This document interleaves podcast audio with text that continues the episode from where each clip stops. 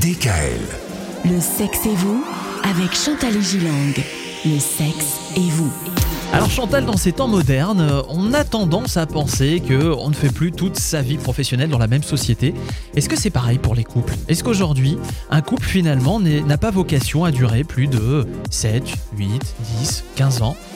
Peut-être, contrairement à, à nos ancêtres, à nos grands-parents qui se mariaient pour la vie, même si dans les termes aussi bien juridiques que parfois religieux du mariage, c'est dit pour la vie, Eh oui, euh, dans la réalité, beaucoup de personnes ne se projettent pas au-delà de 10 ou 15 ans. Vous voyez, et 10 ou 15 ans, c'est un peu l'âge euh, de leur enfant d'entrer au collège ou ouais. on, on pourrait dire comme ça. Et beaucoup craignent euh, d'avoir un autre enfant, euh, euh, d'avoir des soucis.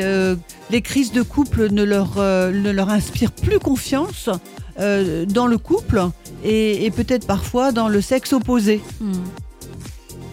hein. et, et donc, euh, il faudrait, euh, en fait, il faudrait restituer une sorte de vision commune à long terme afin de trouver les ressources dans le couple lui-même et de ne pas envisager de jeter l'éponge trop vite. Euh, J'ai beaucoup de gens qui viennent consulter en disant voilà, euh, ça ne va plus, on, se sépare, euh, etc. Et je commence toujours par leur dire mais vous êtes venus, c'est une très bonne nouvelle. On va déjà essayer de- de réparer, de faire en sorte que le couple soit bien et de ne pas forcément se séparer. tous les couples connaissent des turbulences. Tous les couples connaissent des turbulences et je pense que avant, euh, pour, nos, pour nos ancêtres, nos grands-parents, comme je le disais, on traversait les turbulences et on essayait de trouver des solutions car le, le fait de divorcer, de se séparer, était beaucoup, beaucoup, beaucoup plus réduit. Mm.